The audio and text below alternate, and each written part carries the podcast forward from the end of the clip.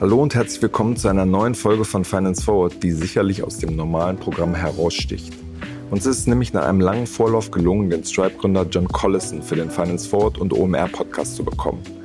John hat mit seinem Bruder Patrick wohl eine der beeindruckendsten Gründungsgeschichten der Welt zu erzählen. Die beiden sind sehr jung aus einem kleinen irischen Dorf in Silicon Valley ausgewandert und haben dort den Payment-Anbieter Stripe gegründet. Damals waren sie 19 und 21 Jahre alt. Mittlerweile zählt Stripe zu den größten Startups der Welt und wird aktuell mit 50 Milliarden Dollar bewertet. Zeitweise lag der Wert sogar bei knapp 100 Milliarden. Über den Aufstieg, die Payment-Branche und die Konkurrenten haben wir mit dem Stripe-Gründer gesprochen. Das Interview habe ich zusammen mit dem OMR-Gründer Philipp Westermeier geführt. Viel Spaß damit. Hi, John. Hey, delighted to be here. Yeah, you're in Dublin, right? Yes, that's right. Are you most of the time in Dublin? Uh, no, these days I'm mostly in uh, San Francisco, but I go back and forth. It's really nice to get home. So uh, I'm working from our Dublin office uh, at the moment. Okay. Um, I mean, and, and your big story today is Stripe, obviously one of the most uh, successful, most um, valuable. Um, I mean, startups, if you like, but it's mostly it's a company now. It's a, it's a grown-up uh, company um, out of Europe ever. Um, what's the current valuation? Uh, we just uh, 50 billion was the financing that we just did. 50 billion. So, like for all the listeners that are not exactly in, in, in the details, if it was a German company, it would be one of the most valuable German companies of all of them. I mean, is, is it the most uh, valuable Irish company right now? Uh, uh, well, Ireland is complicated because there are so many companies uh, headquartered in uh, in Ireland. So okay. I, I, I, don't know, but um, uh, but no, the, uh, the, the last few years have been uh, have been good to us. By the way, when you say if Stripe was a, a, German company, of course, I think one of the challenges is that Germany does not celebrate its its winners and its leaders enough. is one of the things I noticed. So I think probably if if Stripe was a German company, maybe still Germans would would not. You know, Irish people know about Stripe but maybe you know if Stripe was a German company, Germans would not know about uh, about Stripe because I find that there is lots of when I go there, there's lots of exciting uh, entrepreneurship happening in uh, uh you know in Munich, companies like uh, Celonis or uh, or Personio or things like that, but somehow they don't penetrate the popular consciousness broadly across Germany in the same way as as they do in other countries. I don't know. Do you, do you think that's fair? Yeah, I, I, hear that quite a bit. I hear that quite a bit, yeah. and, and we try to change that actually a little bit. I mean, OMR is all about um, showcasing entrepreneurs. That's true. I don't need to pitch you on this. yeah. yeah, but but I mean, uh, let's let's start from the beginning. I mean, many of the of the our listeners maybe hear the Stripe case for the not for the first time, but for one of the earlier times. Uh, take us back, and um, I mean, and also Stripe wasn't your first company, so take us back all the way to your first company. I think at age seventeen in Dublin somewhere. Yes. Okay, so uh, Stripe's mission is to grow the GDP of the internet, to make it easier to do business online. That is uh, how we think about what we're doing. But obviously, that's not how we started the company. And I think that's uh, an important thing is, you know, as uh, companies, as tech companies grow up, they maybe get better at telling their story and uh, explaining what they're doing. But you say, okay, well, just like in the very beginning, what was uh, what, what was going on. And that actually ties to what you referenced our previous company, which was a software as a service uh, uh, business that we were building. And uh, it was uh, making life easier for eBay sellers to manage their auctions. But what was interesting is you have to rewind now. This was in the 2007, 2008 period. And if you, and you were, you, were, you were 17, right? Uh, I was, yeah, I was 17 when we started it. Um, and if you rewind to this time, it was a very exciting time to be in technology. I mean, 2007 is when Apple launched the iPhone, uh, and uh, you know you had the smartphone explosion to come. Everything was still moving online. There was still a lot of growth ahead, and so we were building this software company, and it was, you know, all the web frameworks for building a web property were great. Cloud hosting was becoming a thing. So you did not have to manage your own servers. You could build a global internet business with a relatively light capital investment. So all these trends were going in a good direction. But we found, again, we were building this software as a service company. This was the company before Stripe. And we found that the hardest part about building the business was accepting money from our customers. You know, we could build the software and we could get it in the hands of the customers and they like the product and everything like that. But just collecting revenue from people around the world was very challenging because you basically had to work with the traditional banks who did not understand internet businesses very well. And so they did not understand that you probably wanted to be a global business. You know, you don't just want to sell to customers in Germany. You want to sell to customers in, you know, uh, uh, many of the businesses on Stripe in uh, uh, in Germany are selling to you know people in hundred different countries. Uh, you're selling to people all over the world. You want to move quickly. You're selling software. So this was actually the previous business we started was how we got the idea for Stripe. We said it should not be so hard to move money on the internet. And a few years later, um, Patrick and I started Stripe. Die Werbung. Wir machen eine kurze Unterbrechung für unseren Werbepartner Kapital. Seit vielen Jahren zeigt das Wirtschaftsmagazin Kapital Entwicklungen aus der Wirtschafts- und Finanzwelt, begleitet den Wandel von Unternehmen, erkennt neue Trends und erklärt die großen Umbrüche der Weltwirtschaft. Neben Analysen und Tests gibt es unter anderem auch eine umfangreiche Auswahl an Ratgeberthemen. Sichert euch jetzt euer Plus an Wirtschaft und Finanzen. Mit dem Code OMR24 könnt ihr Kapital Plus drei Monate lang für 99 Cent testen. Einfach auf www.kapital.de slash OMR einlösen und alle umfangreichen Ratgeber zu Geldanlage, Vorsorge, Versicherung und Immobilien lesen. Außerdem erhaltet ihr Zugriff auf alle Kolumnen und Analysen der Kapitalexperten. Wir wünschen viel Spaß. Werbung Ende. So, which role did your parents play in that plans to to found a company to, to become uh, an entrepreneur?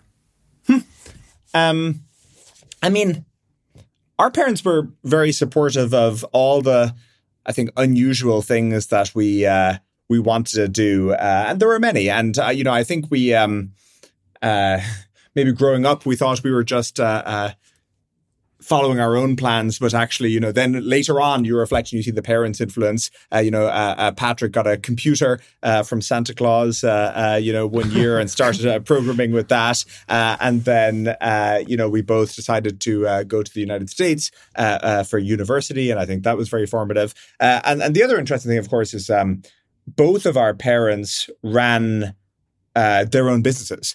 Uh, our uh, our dad ran a, uh, a hotel, and our uh, mum ran a, uh, a company that did training for uh, for employees. and you know, again, at the time, we just thought this was normal. you know, this is what people do. but maybe it was actually a, a, somewhat formative influence. Okay, so so that first company you started in Ireland, but it took you we, to Silicon Valley. We we started in Ireland, and then we moved to to, to the United States. And then you, you sold it early, I would say. Well, exactly. We sold it early. I mean, we were only working on it for uh, a year or two uh, before it was sold. But again, I think it was very um, valuable as an experience because, firstly, you know, no one comes out of the womb knowing how to be an entrepreneur. There are certain things that you just need to try and fail at and make the mistakes uh, uh, so that you have the experience. And so it was useful in that way. But again, uh, I think the most useful thing by far was it actually gave us the direct hands on experience with building an internet business and dealing with payments for it that, that led fairly directly to the to the Stripe idea. But if I get it correctly, between those two companies, I mean the first one and then Stripe, you did a brief uh, uh, college visit to to Harvard University? Yes, uh, I started at Harvard and I lasted one semester. Uh, uh, sorry, no, two. Excuse me, one year, two semesters there, and uh, then we started working on Stripe, and so I ended up dropping out of Harvard for uh, for that. So, what was your plans when you you started university? What was your your dreams?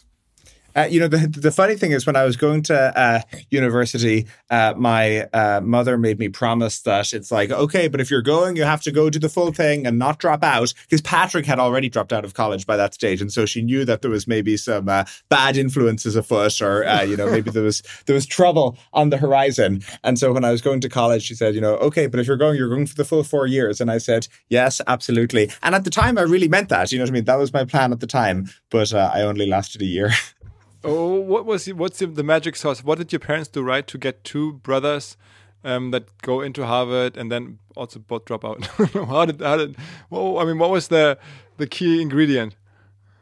Um, look, I think uh, there, there's always a lot of uh, luck uh, in these uh, things. Uh, such that you know it, it, would be a mistake to try to look t- too much at the ingredients because you know again we started Stripe just as the mobile revolution was taking off, where uh, you know iPhones and Androids were getting in the hands of everyone, uh, and you had the growth of uh, uh you know marketplaces and e-commerce companies and things like that. So I, I think we benefited from uh, all these. Um, all these tailwinds, but I think uh, you know what we benefited from from our parents. I think was just seeing up close all of the hard work and the grind that goes into entrepreneurship. And that there's a lot of glamorizing of entrepreneurship that happens. There's a lot of um, mythologizing that happens, especially in Silicon Valley. It's its favorite activity, you know, to go back and rewrite the origin stories of companies and clean them up and everything like that. And so I think seeing firsthand just entrepreneurship up close was uh, was maybe useful to uh, to get a sense for it. And then again, I think the the technical skills are um, important. And again, this should be, you know, especially say with the coming AI wave, this should be one of Germany's biggest assets is the deep respect for the hard skills around math and computer science. Uh, and I think our our parents valued that. Uh, you know, our dad was an electrical engineer by uh, by training, and and we were very much encouraged to to pursue those things. So, what was uh, the the dynamic between you and, and your brother, like back then, but also like evolving throughout the journey of Stripe? I think the most helpful thing is simply that Patrick and I work very closely together. We have uh, quite complementary uh, skill sets uh, and just c- can do this for uh, for a long time. And our plan is to be working on Stripe for the coming decades. Uh, and with infrastructure companies in particular. You know, we spent the last 10 years of Stripe building out a lot of the foundations. I think we're now getting to the point where we can do some of the really interesting stuff. And for example, expand to countries where uh, there is a much less developed digital economy and be part of making that happen. Or you know, we're building up a big software part of the business at Stripe, which is uh, kind of different from the from the core payments engine. But anyway, to do these things, you simply need to be able to work on the problem for a long time uh, and have a long term time horizon.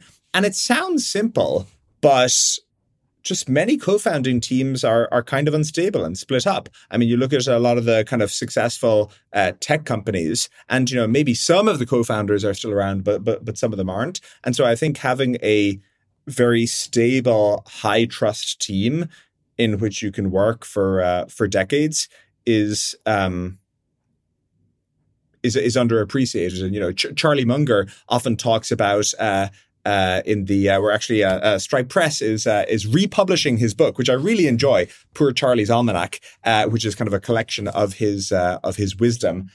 And one of the things he often talks about is just avoiding the big mistakes. Uh, being one of the keys to success, you know, like do generally sensible things and avoid the big mistakes. Uh, and I think in in terms of the relationship with Patrick. Again, not to damn him with faint praise, but I think us being able to work well together over a very long time period is actually part of the powerful thing because just many co-founding teams don't do it.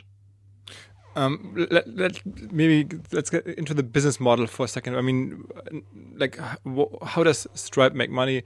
What does Stripe do for somebody that hasn't used it so far? Okay, so uh, Stripe helps businesses run their online operations and accept uh, money from their from their customers. And so, uh, you know, the, that might mean accepting credit card payments, accepting SEPA payments, you know, direct debit, Klarna, even now PayPal uh, we support and things like this. And so, if you tomorrow decided that uh, you know we do a lot of work with uh, media companies. Axel Springer uh, uh, uh recently uh, started using Stripe for subscriptions. If you decided that you wanted to make the OMR podcast a subscription model, and people could sign up on the website and start paying, you know, five euros a month for it, Stripe would be the perfect thing to to do that to charge money to your customers. But and it's, it's a, a solution that um, works with all the um, the other payment solutions in the back. So I mean, to enable PayPal, one would use Stripe. To enable a Visa card or whatever, one would use uh, Klarna. One would use uh, Stripe. Is that, is that correct? correct. And you know, there's many different layers of the. You know, there's many different pieces to the payments puzzle. And so the way you can think about it is Stripe is the service for businesses trading online to solve all their problems. Because you think about it, a business selling to their customers, you know, you ask, well, do you want this to be Visa? or a bank payment or PayPal, they'll say, I don't care. I just want it to be easy for my customer to pay me and then I can get on with my life. Uh, and so we very much take the uh, focus of simplifying life for the uh, for the business, and that's actually led to kind of all the expansions that we have done to date. And so, for example, uh, you know, uh, businesses will say, "Okay, I want to have a subscription engine where it's easy for me to track all of my customers and how much they owe and everything like that. You know, we offered that. Or, you know, businesses say dealing with uh, VAT is very complex and uh, maybe you can handle sales taxes and VAT for me and we'll go do that. So again, we're about making life simple for the business when it comes to collecting their revenue online so that they can actually focus on the product. You know, again, if you're doing the OMR podcast, you want to focus on booking great podcast guests and not handling the payments for it. and, uh, and then you take a commission um, of Correct. the payment. Yes. And and the commission is is, is is is what is it usually like if I, if I want to use Stripe now how much do I have to give you if I somebody pays 100 euros on my shop uh, it depends a little bit, you know, on whether it is a local transaction or whether, you know, it's coming from abroad or something like that. But it will generally be between, you know, 1.5% and 3% is uh, the commission that people will pay on transactions.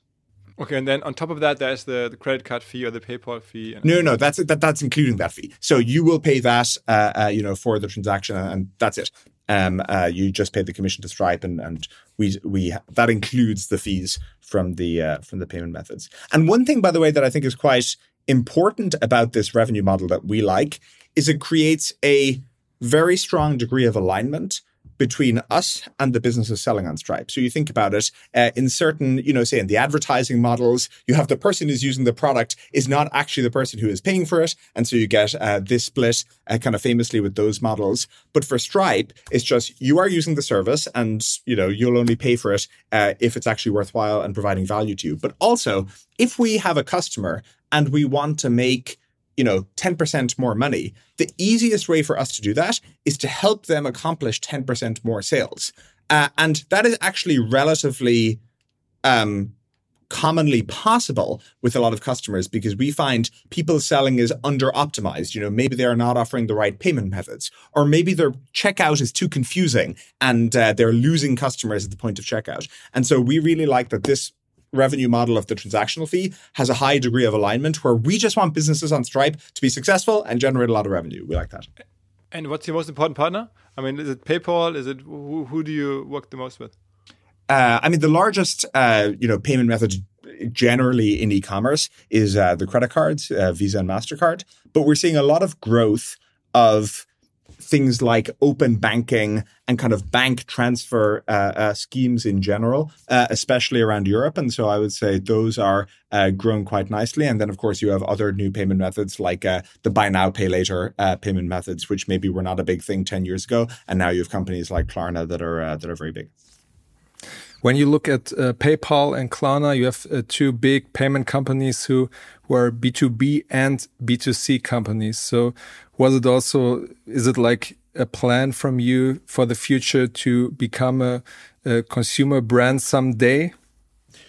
We are very, I, I think at heart, PayPal and Klarna are consumer companies uh, that sell to consumer. And I agree, both do B2B things in various places. But if you ask them what they really care about, I think what they care about is, uh, you know, being a large network, being a large, uh, well-known brand amongst consumers. Whereas Stripe, again, we are squarely focused on, there are millions of businesses on the platform. That could be, uh, you know, anyone from a brand new startup that, you know, just incorporated yesterday all the way up to Amazon runs on Stripe, and you have uh, you know Meta using Stripe, and uh, all of these other uh, kind of very large uh, companies.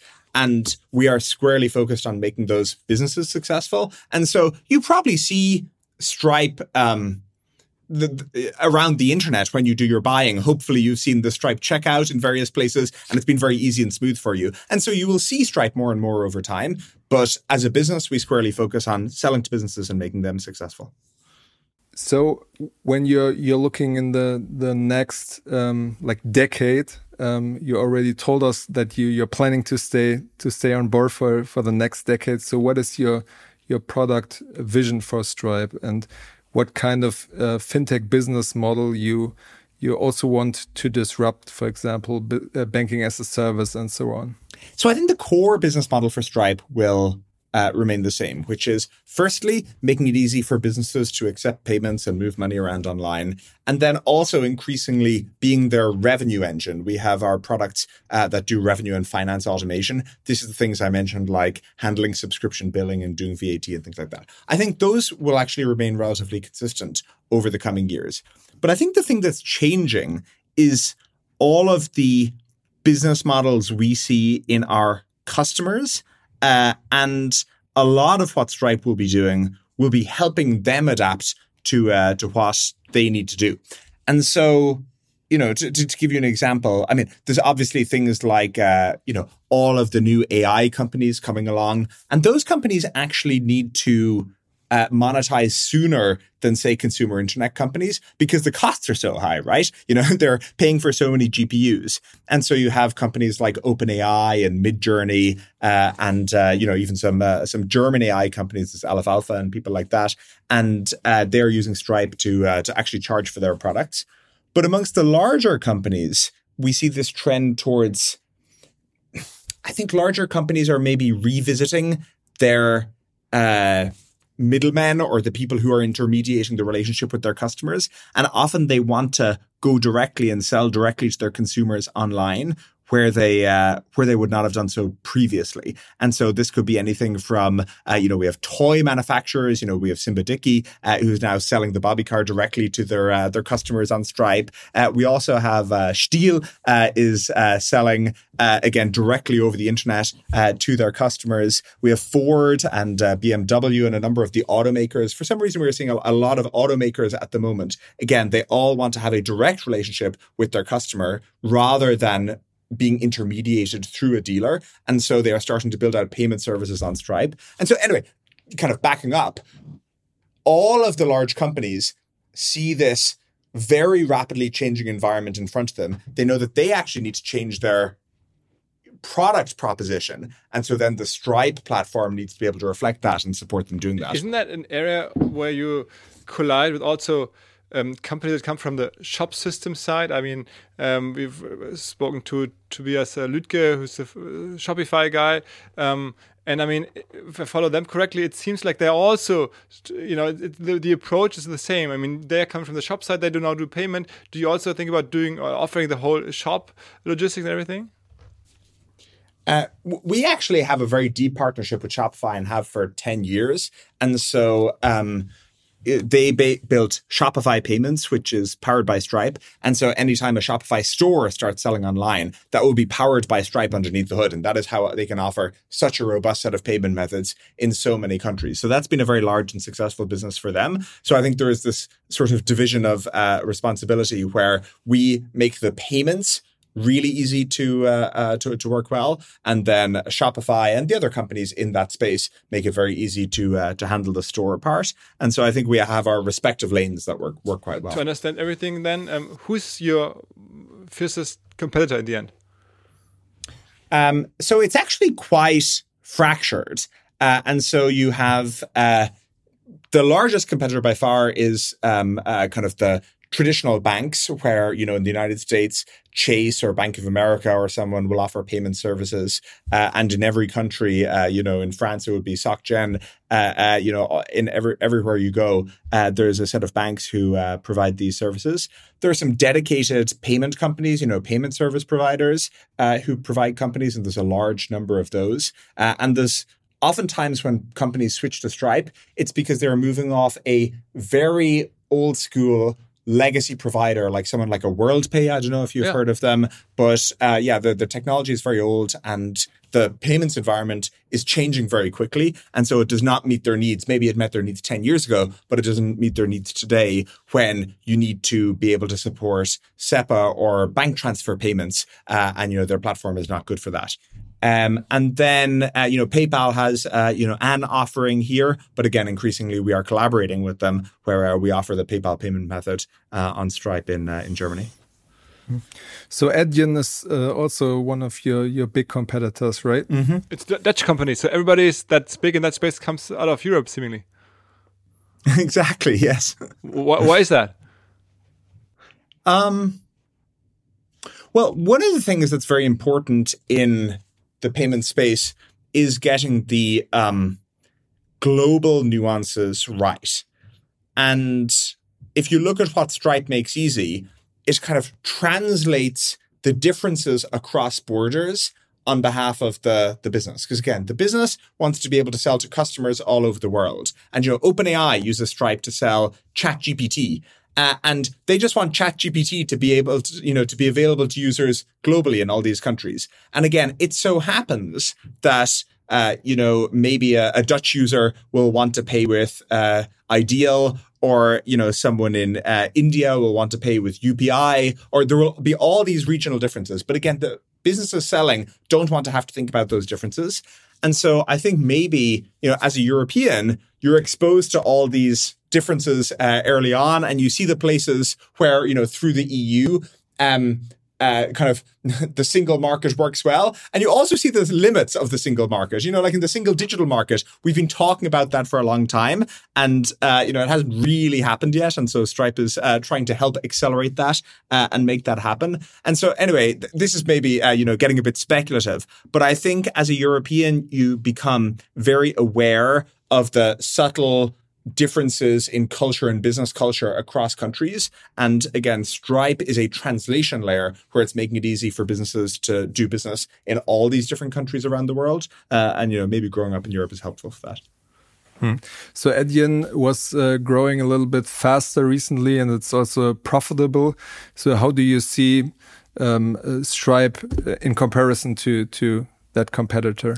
Yeah, you know, uh, they disclose metrics on, I think, a half yearly basis, and uh, we do not disclose metrics, and so it becomes very hard to um, compare because uh, growth rates shift around, and you're you're dealing with sparse uh, data points. But I would say, uh, you know, we are focused on a few things where, as far as we can tell, we are the only company kind of seriously going after uh, those opportunities, and so there ends up being a little bit of a, a, a difference in focus. firstly we focus on making it very, very easy for startups to uh, get going on Stripe.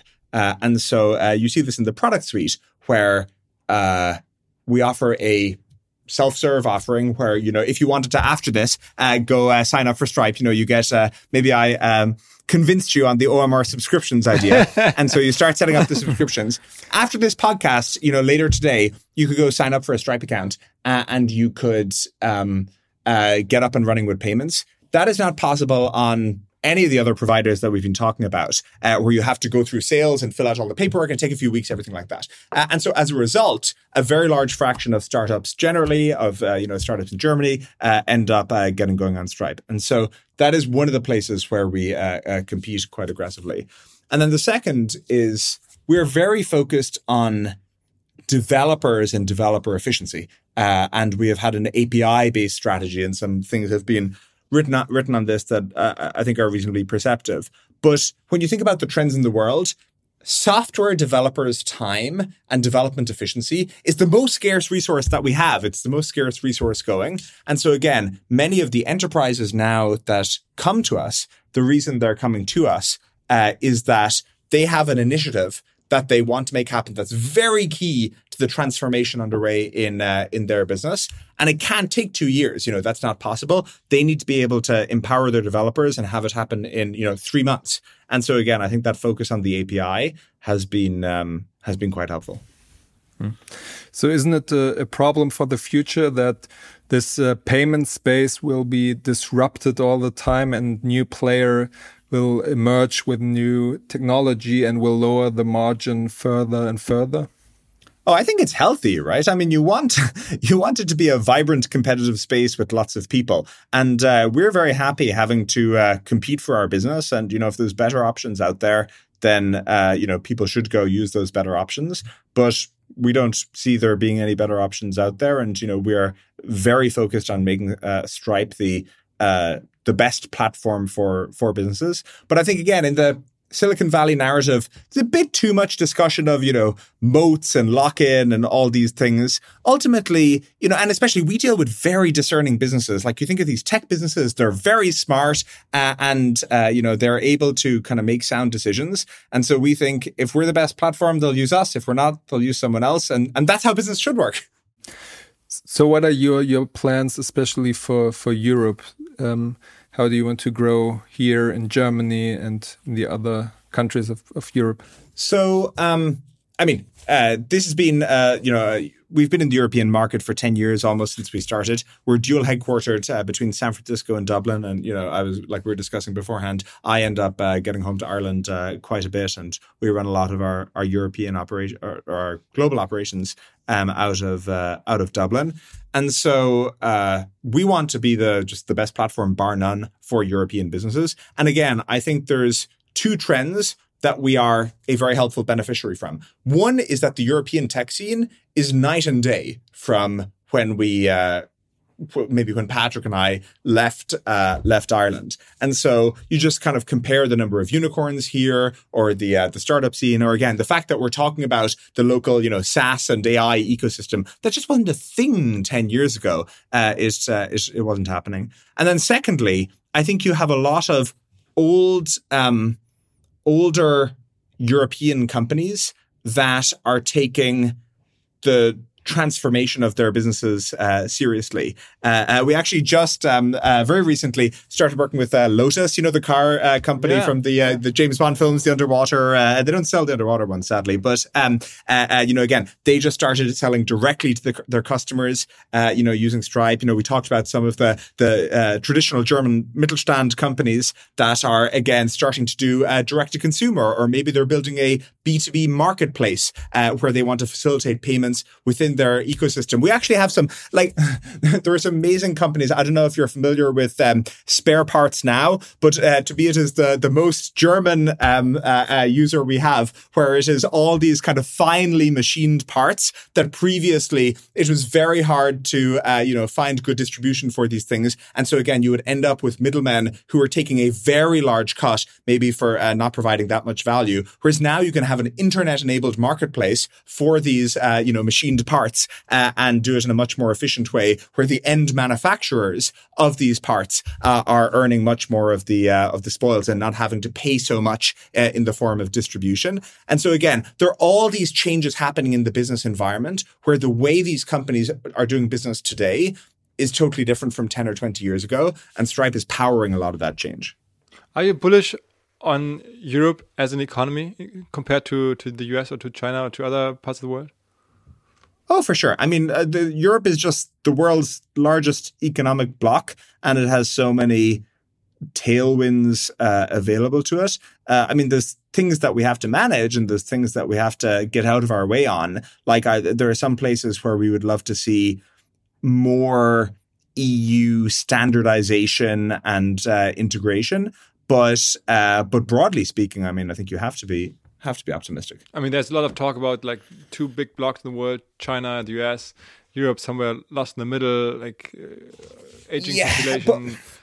But, but I, I, find the European, you know, narrative uh, uh, you know, Germans are kind of pessimistic by nature, and so again, I think they they they find the um, the glass half empty to, uh, uh, to, to to talk about. And for example, yeah, I find that when I come to Europe, uh, people talk about being left behind by China and by the uh, by the US. If you look at the rate of unicorn creation, just as a proxy for the um, the overall tech ecosystem uh, and the health. The last few years were much better for Europe than they were for China in terms of the uh, the rate of new large tech uh, businesses being created. And so I think kind of the, the, the facts don't bear out the pessimism. Who else do you uh, talk to uh, in Europe as like founders that you have like maybe on eye level with you, who, who else is there? I mean, is there there's probably like Spotify that you should talk to. You mentioned a couple German companies. Who else do you perceive as like um, similar size, similar positioned as Stripe?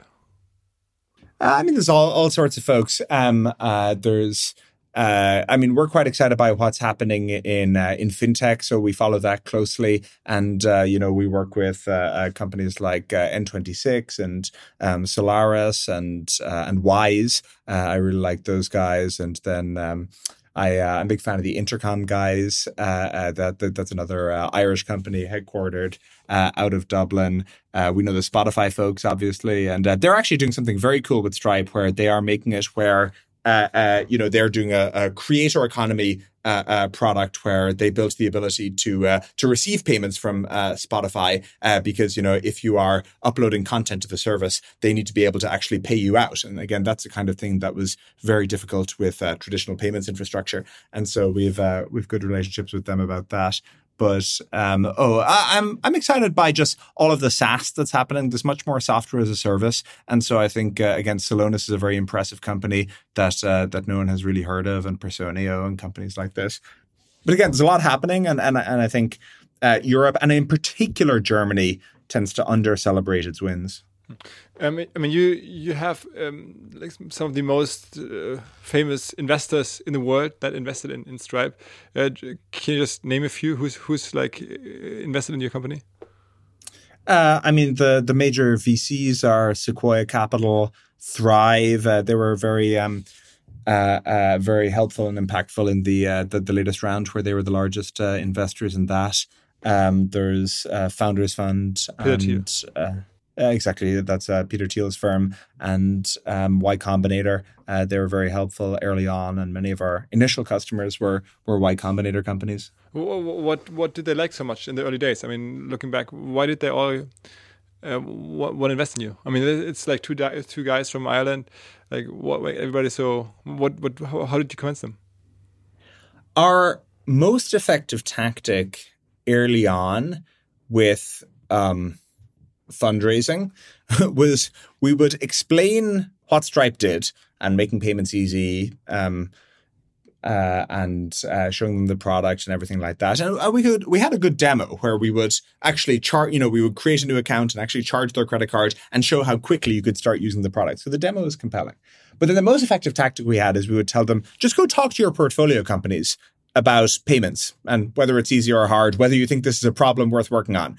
And like, we haven't talked to your portfolio card, like talk to any of them. We don't know which. Uh, and so this was not staged by us. We didn't know even who they would ask, but invariably they would ask one of their portfolio companies and the founder would say, Oh my God, it is the most annoying thing that we have to deal with. It's so silly. We're working with banks who just do not understand our business, and, and, you know they would have to hold the phone further away from their ear to avoid it hurting their ear uh, from all the uh, the yelling they got uh, from the founder on the other end.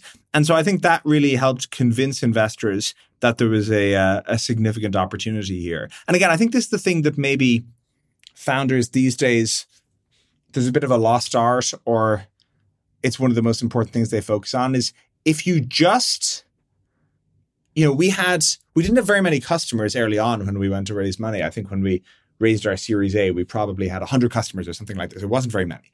Um, but those customers really liked Stripe and they were big fans of the product. And so if you can create something that a small set of people are very passionate about, uh, I think it's it, it's it's much simpler than to expand it to a larger set of people being passionate about you. How come you're so passionate about this model? I mean, you seem like a, a very dynamic, well-connected young person. I mean, it, it sounds Why like did someone, we pick such a boring problem? exactly. Somebody like you should be in AI or should be like doing, I don't know, space rockets or social media platforms or whatever is the, the latest shit. But, but I mean, you do payments. How come? This is really important. And look, it's uh, it's our it's um, many people think it's boring, and that's totally fine. But we think that uh, the internet economy is just one of the most exciting things happening these decades. Uh, and the fact that you have a global coordination mechanism where now you know you in uh, uh, sitting in Germany can buy products from all over the world and they're much higher quality than you know the products that you might uh, have gotten if you only had the selection available to you kind of locally narrowly. You have this broader selection and you have this abundance. And then similarly people in faraway countries can earn much better incomes because they're selling to the global economy rather than uh, locally. We just we think that's very important. And we think it would be like there are some bad outcomes possible here. We think if there are a bunch of separate internet economies, you know, there's the Chinese internet economy and the Indian internet economy and the German internet economy, and they're all kind of in their own little, um, uh, you know, fenced in in their own little enclosures. We think that would be bad.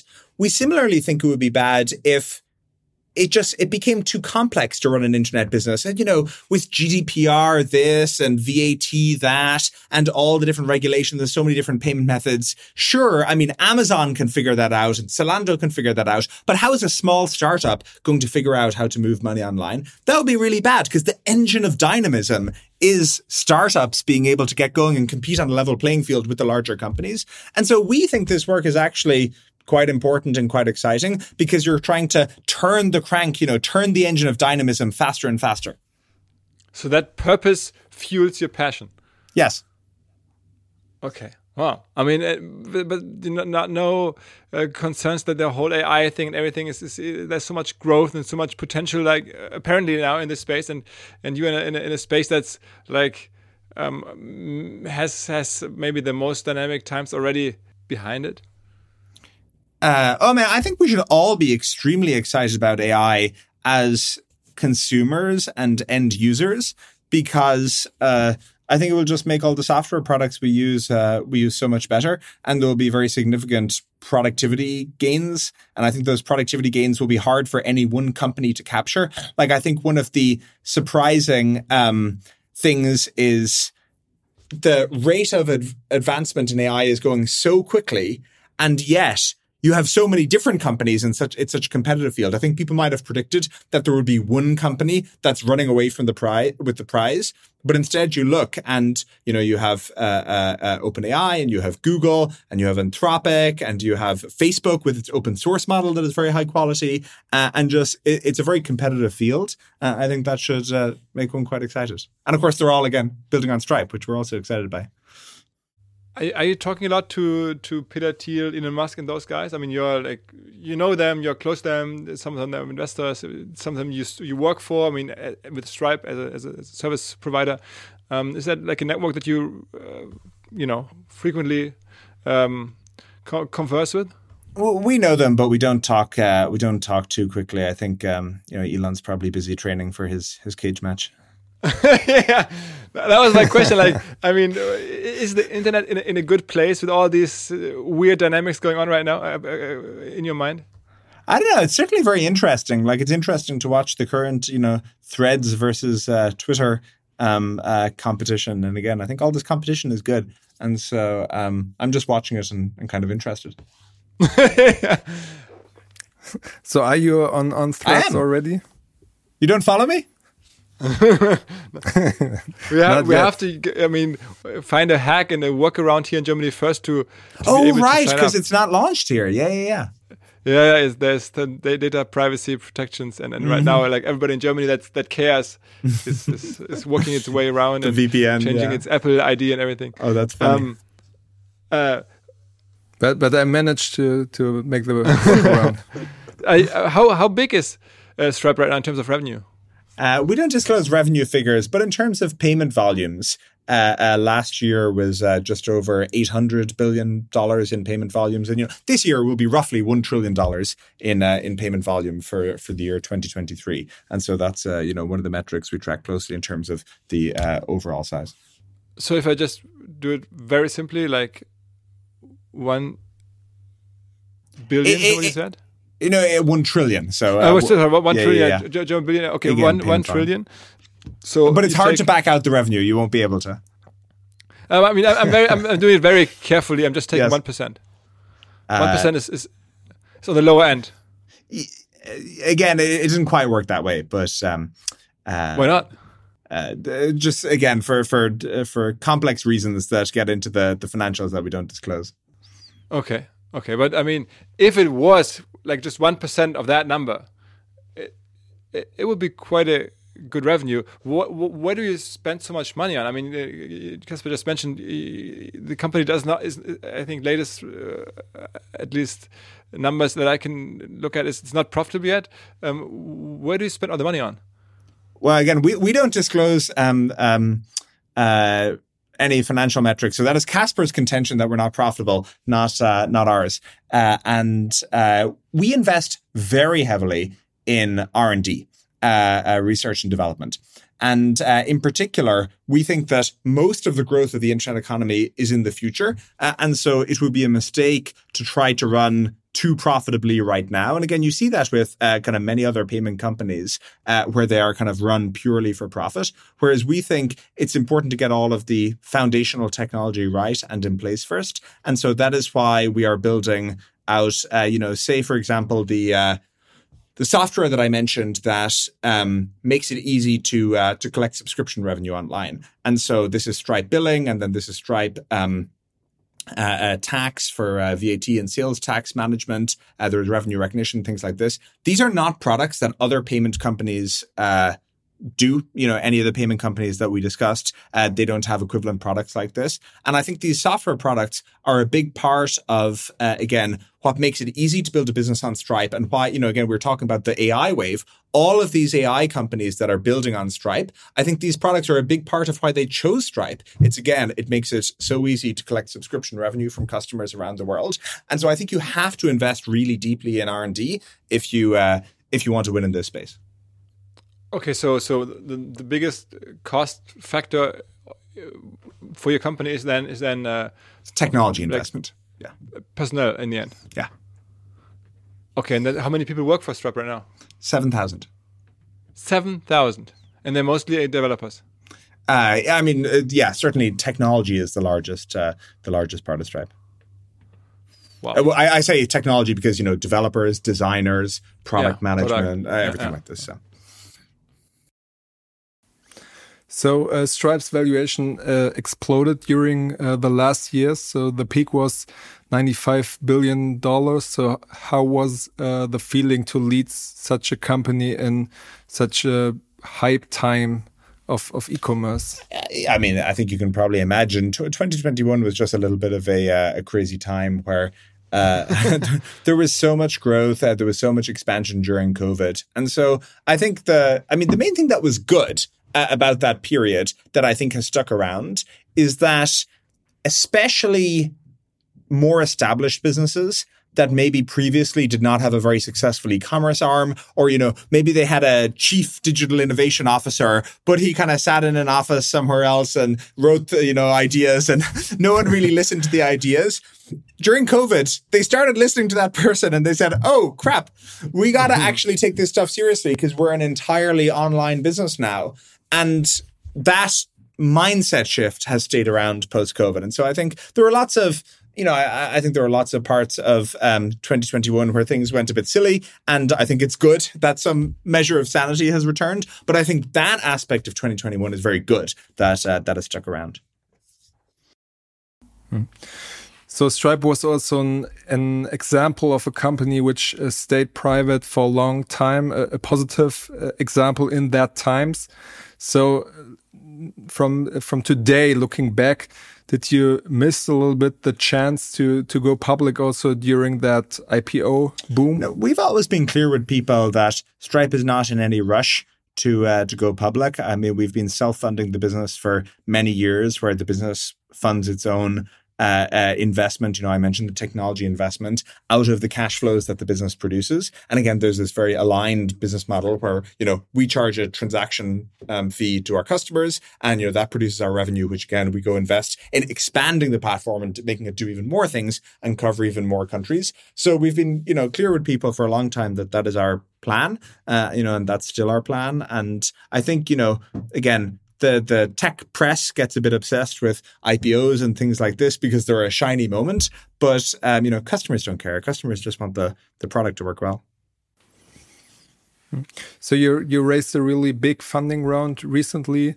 Um, of uh, 6.5 billion dollars. So your your valuation also dropped to uh, 50 billion dollars. So how hard was uh, this for for you as a founder and as a shareholder also? It, it was a non-event really, where just I mean, public companies. Um, had a similar uh, effect happen where if you look at any of the public software companies, they had a very sharp um, stock price growth during uh, uh, you know 2021, uh, and then that sold off uh, the following year, and they saw a decline. And you know the high tech companies generally declined maybe uh, 50 to 60, 70, 80 percent sometimes.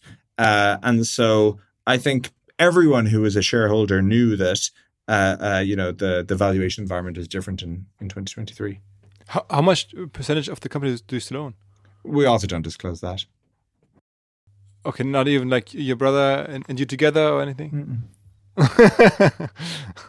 okay, but did you already sell a lot of shares, or did you just? I mean, uh, just just yeah, I mean, sell them away, or did you just give them away for new money in the company? Again, none of the you know financials of the company are uh, are things we disclose. Okay, okay, it's that you're so reluctant to not um, give any advantages to your competitors, or just to be more private, or what, what, what was the thinking? Yeah, just uh, as a private company, uh, you know, we don't uh, disclose any of the financials. We never have. So it's uh, it's always been how. It, so at some point, then there's going to be a huge shock, shock when you go public. That's that's all, that's all going to change, and that that's not probably not going to be fun then.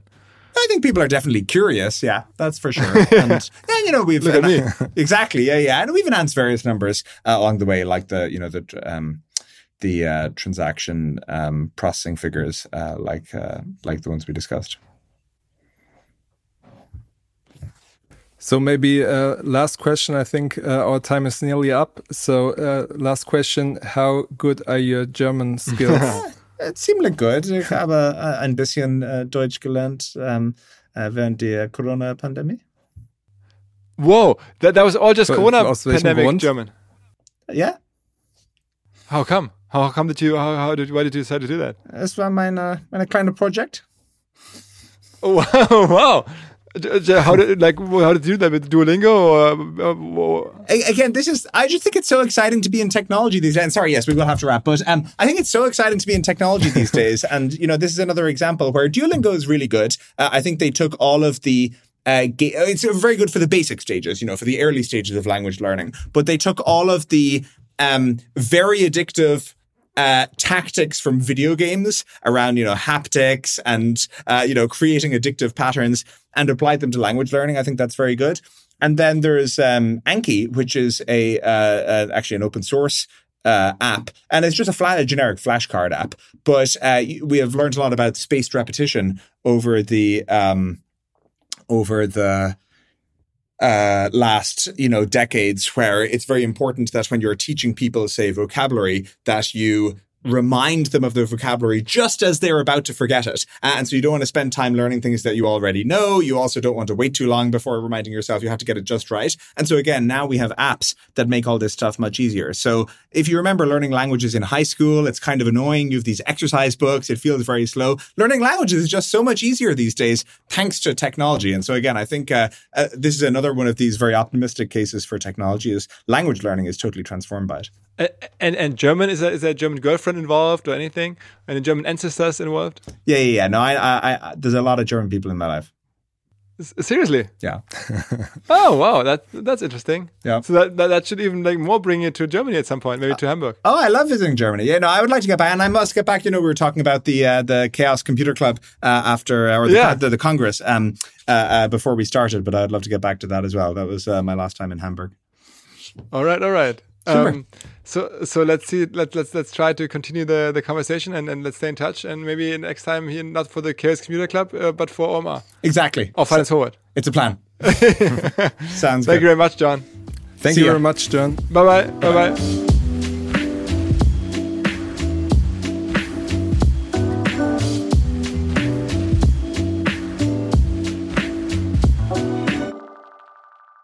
Dieser Podcast wird produziert von Podstars bei OMR.